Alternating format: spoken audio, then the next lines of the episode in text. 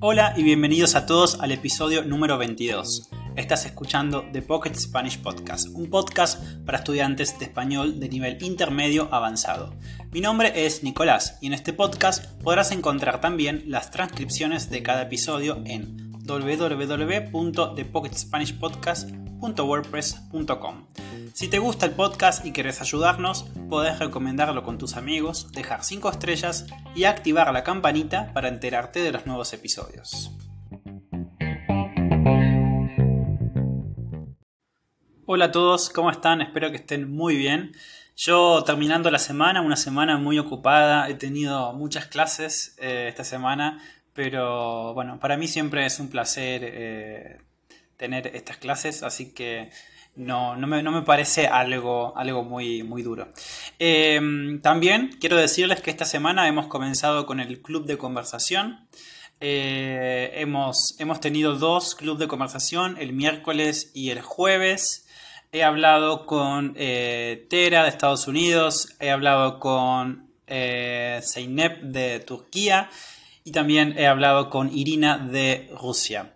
Así que bueno, espero que la próxima semana nos encontremos nuevamente y seguramente va a haber nuevos oyentes que, se van a sumar. Así que bueno, espero que si me están escuchando, espero que les haya gustado el encuentro y a todos los que no saben eh, sobre, acerca de lo que estoy hablando, estoy hablando de la suscripción hay una suscripción del podcast que se llama ah, The Pocket Club. Tenemos un club de conversación. Eh, en la descripción del episodio van a poder, van a poder eh, tener acceso al link de Patreon, que es una página de suscripción, que con tan solo 5 dólares al mes van a poder tener acceso a 4 encuentros de conversación conmigo y otros miembros. Eh, es, creo que es un precio considerablemente bajo por la cantidad de cosas que beneficios que tienen, así que pueden aprovechar esta oferta que les brinda el podcast. Y además quiero decirles que es limitado, solamente 10 personas van a tener acceso a esto. Hasta ahora quedan 5 lugares disponibles, así que si me estás escuchando y te interesa formar parte del club de conversación y además otros, de otros beneficios, puedes considerar sumarte eh, a nuestro club de conversación. Sí, ok. Así que faltan cinco personas más eh, para completar el club. Así que bueno, tal vez esa persona puedas ser vos. Antes de empezar con el episodio de hoy, quiero leer algunos de los mensajes que me, ha llegado, que me han llegado estos días. Primero voy a leer el mensaje de Alisa, que es de Estados Unidos y ella es dietista nutricionista. Así que me escribió y me dio su, opinión acerca del último episodio sobre el etiquetado frontal en Argentina. Ella dice que hay un movimiento muy fuerte anti-dieta en Estados Unidos y por eso ella tiene miedo que se genere una cultura de miedo sobre la comida. Es decir, que las personas piensen que la comida es mala porque tiene este eh, tipo de etiquetado. Em, me parece muy acertada, eh, me parece una, respuesta súper acertada. Eh, acepto esta respuesta porque en realidad en Argentina también existe este movimiento anti, dieta y de hecho en la universidad en la que yo estudié también eh, aprendemos sobre este movimiento y estoy a favor de este movimiento. Em, a mí lo que me parece positivo de esta ley es que, mm, por ejemplo, aquellos productos que tal vez algunas personas pensaban que eran, que eran saludables, porque tal vez tienen eh, paquete eh, de color verde o tal vez tienen mensajes que son un poco engañosos, eh, ahora la gente va a saber que estos alimentos en realidad no son saludables y que en realidad la industria está un poco engañando para que compremos este tipo de alimentos. Eh, pero estoy totalmente a favor que en realidad nuestra dieta se debería basar en, comer de todo, obviamente teniendo en consideración que eh, tendríamos que comer más productos saludables que eh, más productos, como decimos en español, chatarra o comida rápida. así que bueno, gracias Alisa por tu mensaje, me parece súper interesante y más aún eh, siendo de una eh, dietista nutricionista. Así que bueno, muchas gracias. Y también quiero leer el mensaje de eh, Dominique de Francia. Dominique es del grupo de inglés. Yo hace dos años y medio, creo, o tres, mm, no estoy seguro. Participo en un grupo de conversación de inglés de Facebook. Es un grupo muy grande. Está muy bueno. Así que, bueno, y ella, ella me conoce, me conoce de ahí. Y bueno, me escribió. Dice que escuchó dos episodios sobre el ambiente obesogénico, qué interesante. Tus consejos son excelentes, claro, pero puedo agregar algo más, dice. Bueno, Dominique dice, eh, jamás hacer las compras cuando tienes hambre. Intentar dejar la mesa con un poquito de hambre, no satisfacer completamente tu hambre. Cuando cocinamos es muy fácil y tentador tomar un bocado por aquí y por acá. Claro que tenemos que probar el sabor, pero no comer. Ok, también nos dice que en Francia tenemos un consejo muy eficaz. Comer 5 frutas o verduras al día. No es tan fácil, dice Dominique, pero siempre hay que tener frutas si queremos picotear. Sí, es verdad. Eh, yo siempre tengo frutas para picotear, como, como decimos en español, y nunca tengo, por ejemplo, chocolates o esos productos que, que no digo que esté mal comerlos, pero en general no no suelo comprarlos, entonces nunca tengo de ese tipo de productos. Sí, tal vez algunas cosas que puedo picotear es el queso o un poco de pan, tal vez. Eh, para los que no saben, el verbo picotear significa básicamente comer pequeñas porciones de comida inconscientemente. Por ejemplo, pensemos cuando estamos cocinando, eh, que comemos un pedacito de queso, a los 5 minutos comemos un poco de pan, a los 5 minutos comemos un poco de jamón, después comemos, tomamos un vaso de leche, por ejemplo, o de yogur, eh, y después nos comemos una manzana. Eso es picotear. No nos damos cuenta que estamos comiendo eh, tal vez muchísimas calorías en poco tiempo e inconscientemente. Entonces, bueno, el consejo de Dominic es picotear, pero con frutas. Así que Así que bueno, dice muchas gracias por tus podcasts, me encantan y me ayudan mucho a mejorar mi español. Bueno, muchas gracias Dominic por tu mensaje, eh, aprecio mucho eh, todos los mensajes que, me han enviado. Y bueno, espero que, les siga gustando el podcast y bueno, poder seguir haciendo contenido. Muchos de ustedes saben que yo vivo en Córdoba, pero originariamente soy de la Patagonia soy del norte de la Patagonia. Hoy en este episodio vamos a hablar un poco sobre la Patagonia. Vamos a hablar sobre cómo es vivir en la Patagonia. También algunas características de esta región de Argentina, del sur de Argentina. Y también eh, al final del episodio me gustaría decirles algunas recomendaciones sobre qué lugares visitar en Patagonia, qué ciudades visitar, cuáles son los lugares más interesantes y más importantes o tal vez los lugares más lindos de visitar. Eh, en realidad hay muchísimos lugares, pero yo les voy a dar eh, solamente algunos, porque si no debería ser un podcast, eh, no sé, de, muchísimas horas y, y, no es el caso. Así que bueno, hoy vamos a hablar sobre la Patagonia Argentina.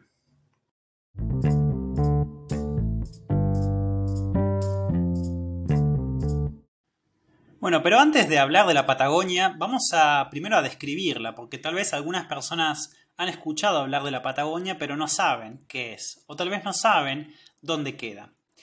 La Patagonia es una gran región geográfica que se encuentra en la parte sur de Argentina y también Chile.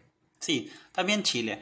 Ah, eh, la Patagonia no solamente forma parte de Argentina, sino también del país vecino Chile.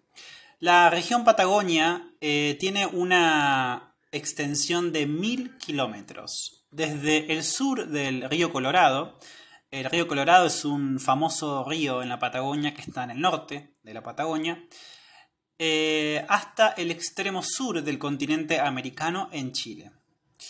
Abarca una superficie de, una superficie de alrededor de un millón kilómetros cuadrados y eso representa alrededor de un tercio de la superficie total de Argentina y Chile. O sea que un tercio de la parte Argentina y Chile pertenece a la Patagonia.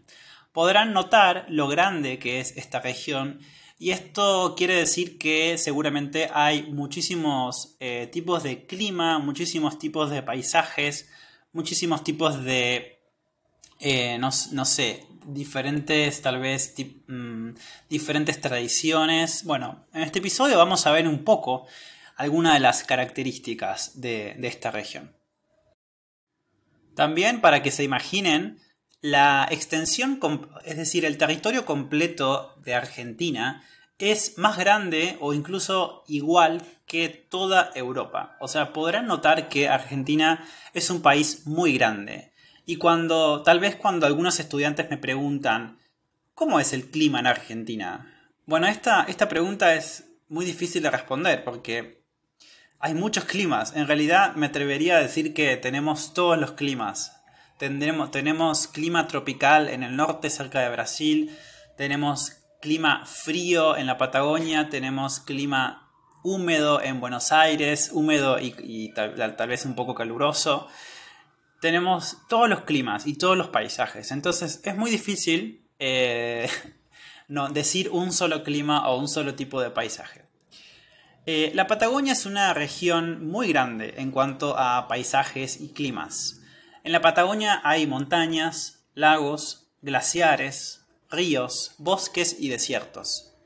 El clima depende obviamente de la ubicación, porque al considerar que la Patagonia también es una región muy grande, el norte de la Patagonia tal vez es un poco más caluroso, un poco más cálido que el sur, y tal vez la parte de la costa, eh, estamos diciendo la parte donde está la playa, es un poco más cálida también que la montaña. Entonces, hay muchísimos tipos de clima, pero en general es un, podemos decir que tiene un clima frío y seco. Los inviernos son largos y fríos y los veranos son cortos y frescos.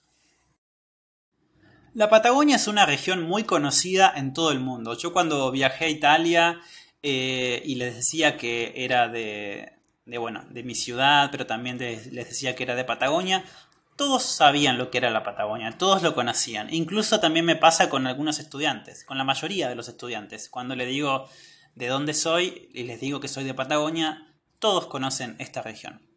Pero, ¿por qué será tan conocida en el mundo?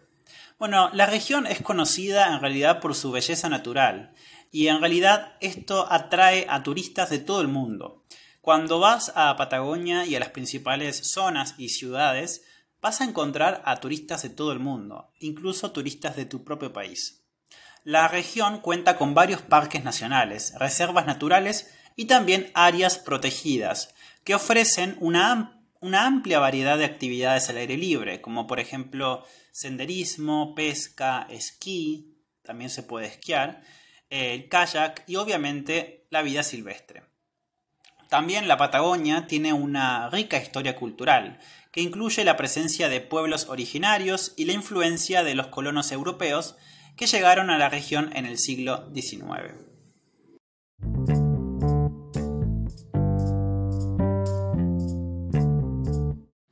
Algo importante también de la vida en la Patagonia es que, a diferencia de las otras zonas de Argentina, las ciudades de la Patagonia son más modernas, son más nuevas.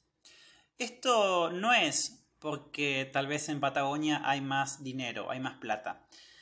Esto es por motivos históricos. La Patagonia es la región más nueva de Argentina, una de las más nuevas, porque la historia de la Patagonia es prácticamente nueva.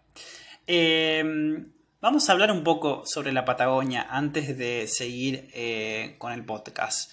Eh, la Patagonia era una región que antes no pertenecía a Argentina. Uno de los acontecimientos más importantes en la Patagonia fue la conquista del desierto. En esta región se llevó a cabo un conflicto militar, a cabo obviamente llevado a cabo por el ejército argentino en la segunda mitad del siglo XIX. Esta, esta intervención militar, este conflicto militar llevado a cabo por el ejército argentino, tenía como objetivo principal la anexión de la Patagonia, de la Patagonia a la República Argentina. En ese momento la Patagonia no formaba parte de Argentina. en la Patagonia en ese momento había, estaba habitada, podemos decir, eh, por las comunidades indígenas, por muchísimas comunidades indígenas. El objetivo era unir esta región con el territorio argentino existente. La historia que les voy a contar ahora es un poco triste, pero es la realidad. Eh, el ejército argentino quería garantizar el control del Estado sobre la región de la Patagonia. El proceso de colonización de la Patagonia comenzó en la década del 1860. En esa década se establecieron los primeros asentamientos europeos en la región. Pero los conflictos con los pueblos originarios, como los mapuches y los tehuelches, llevaron a una serie de enfrentamientos armados. Hubo un conflicto. El gobierno argentino, que en ese momento el presidente era Julio Argentino Roca, valga la redundancia que este nombre ahora es el nombre de mi ciudad. Mi ciudad del sur eh, se llama General Roca, se llama así por este, por este hombre que eh, llevó a cabo esta, esta conquista. De hecho, hay muchas personas en mi ciudad que quieren, de hecho, eh, quieren cambiar el nombre de la ciudad porque les parece que, bueno, obviamente el nombre de la ciudad es de una persona terrorista, como dicen muchos, porque, bueno, claramente la historia es como, en todas las conquistas que han pasado por Sudamérica, fue muy violenta y muy cruel. entonces Julio Argentino Roca decidió lanzar la conquista del desierto en 1879 con el objetivo de expandir el territorio de Argentina hacia el sur y garantizar el control del Estado sobre la región. La campaña, como dije antes, fue brutal y fue violenta para los pueblos originarios, que sufrieron obviamente una enorme pérdida de vidas y territorio. Eh, estas personas que quieren cambiar el nombre a mi ciudad quieren ponerle el nombre eh, original de, de esa zona, que es Fisque Menuco.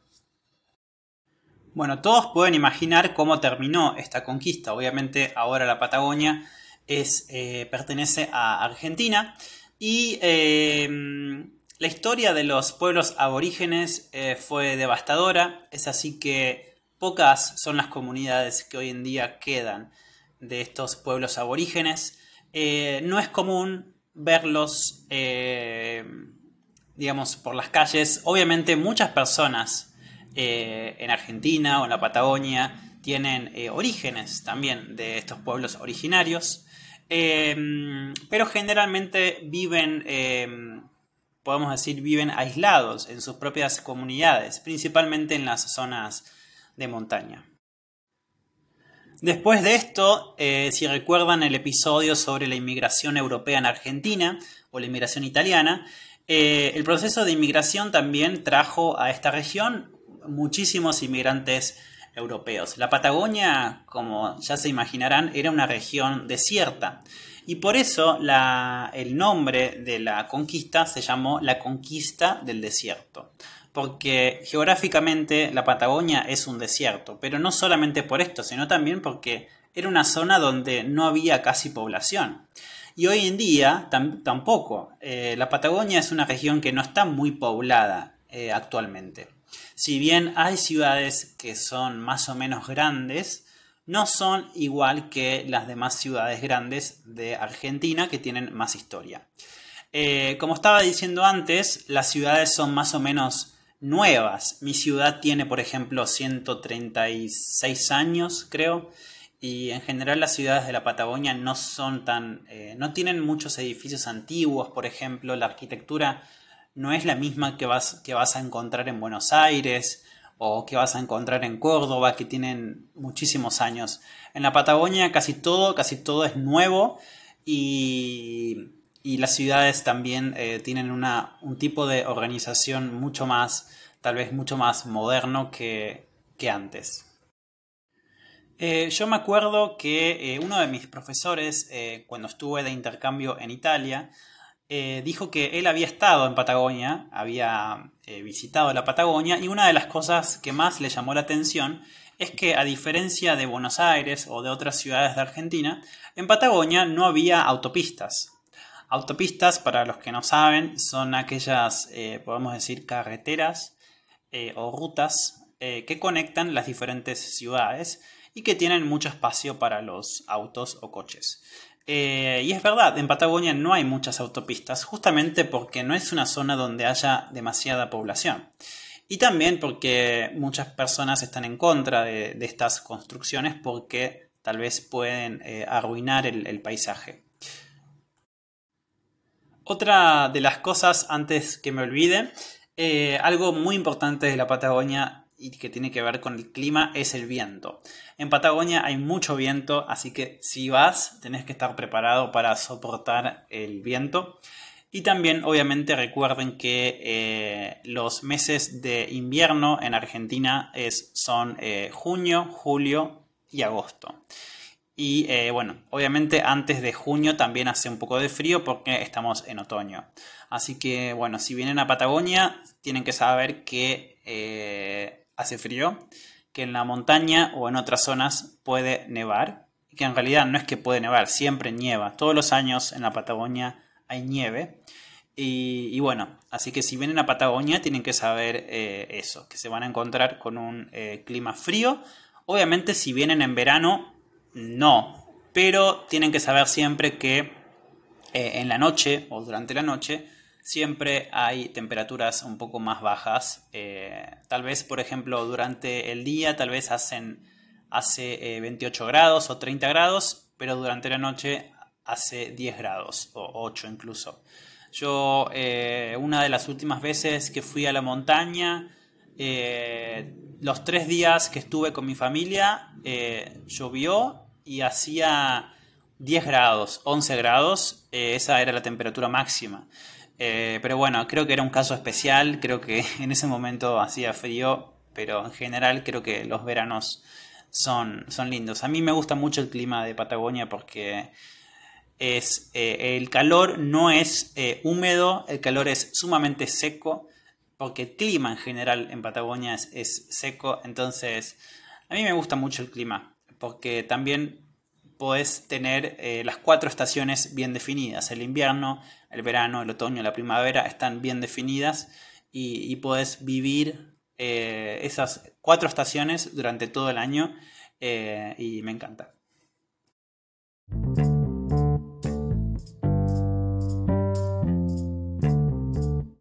Les voy a dar ahora cinco recomendaciones de lugares que tienen que visitar en Patagonia. El primero es la ciudad de Bariloche, que se encuentra en la provincia de Río Negro, que es mi provincia. Bariloche es una de las ciudades más grandes de la Patagonia y tal vez una de las ciudades más famosas. Es una, es una ciudad que está en el lago, en realidad no está en el lago, pero está eh, enfrente del lago Nahuel Huapi. Está rodeada también de muchos otros lagos, o sea que es una, una zona de muchos lagos y montañas y también bosques.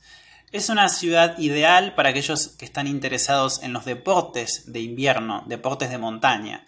Si te gusta el esquí, si te gusta el snowboard, puedes ir a Bariloche y también es muy importante en Bariloche los chocolates y la cerveza artesanal. Hay muchos tipos de chocolaterías, muchos tipos de cervecerías. Es una ciudad muy gastronómica y eh, en general es una ciudad grande, así que tiene también muchas cosas para, hacer. Eh, pero creo que lo más importante en Bariloche es la naturaleza. Yo cuando voy a Bariloche no voy por la ciudad, sino por la cantidad de cosas naturales que hay para ver. La segunda ciudad, y tal vez una de, también de las más famosas, es Ushuaia. Ushuaia es una ciudad un poco grande, es un poco menos grande que Bariloche, no es tan grande, no la conozco, pero es también muy bonita. Y es famosa porque es la ciudad más austral del mundo. ¿Saben qué quiere decir eso? Eso quiere decir que es la ciudad que está mm, en el punto más sur del mundo, es decir, más cerca de la Antártida. Así que podrán imaginar cómo es el clima en esta ciudad. En Ushuaia las temperaturas en verano no superan los 18 grados. Así que pueden imaginar que si van a Ushuaia tienen que ir siempre con abrigo, con cosas de invierno. Ushuaia es un destino popular para aquellas personas que buscan aventuras en la naturaleza. También está rodeada de montañas y lagos y es un lugar ideal para practicar senderismo, esquí, kayak y otras actividades al aire libre. La tercera ciudad es una ciudad, en realidad no es una ciudad, es un pueblo. Se llama El Calafate.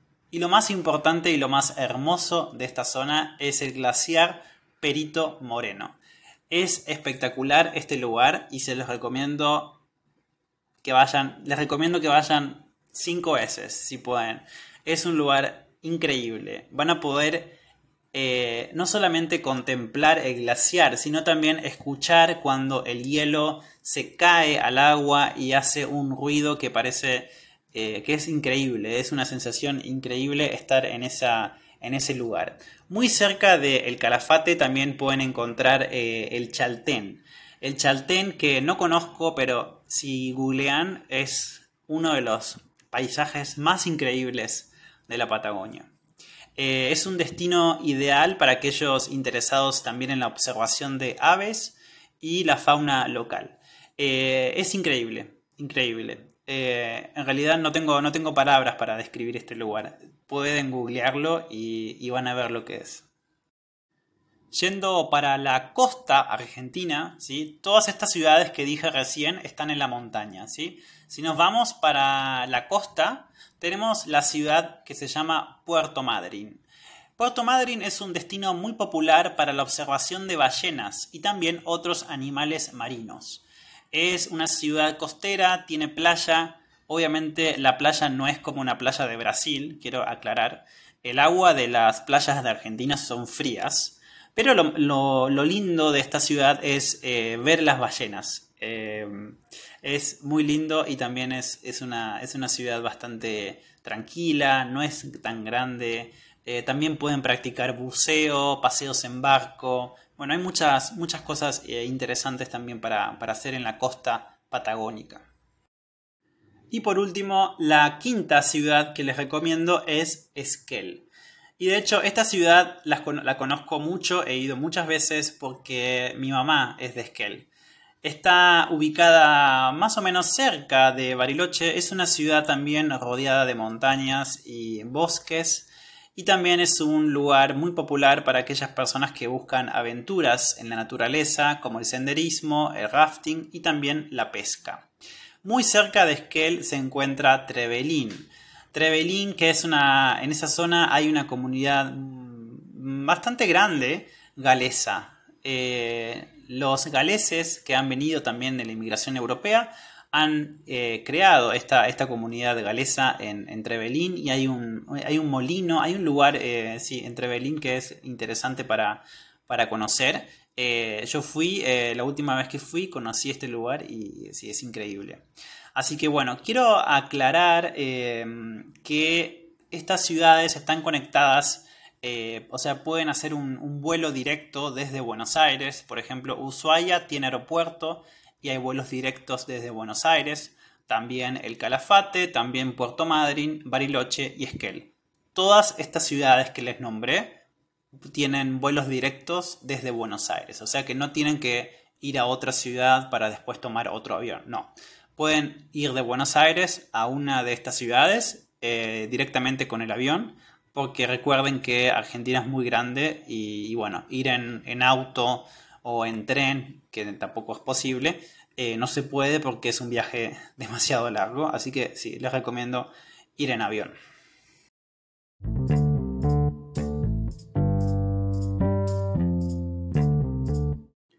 Bueno, hemos llegado al final de este episodio. Espero que les haya parecido interesante. Muchos de ustedes me han pedido que haga este episodio, así que bueno, acá lo tienen.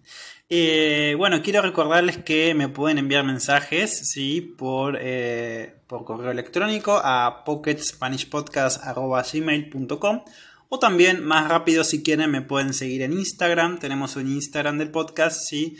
Eh, publico información sobre Argentina, cosas interesantes y muchas otras cosas más. Así que, bueno, nos podemos ver en las redes también, sí, es una forma de interacción que tenemos. Y bueno, espero que tengan una muy buena semana y nos estaremos viendo en el próximo episodio. Chao, chao.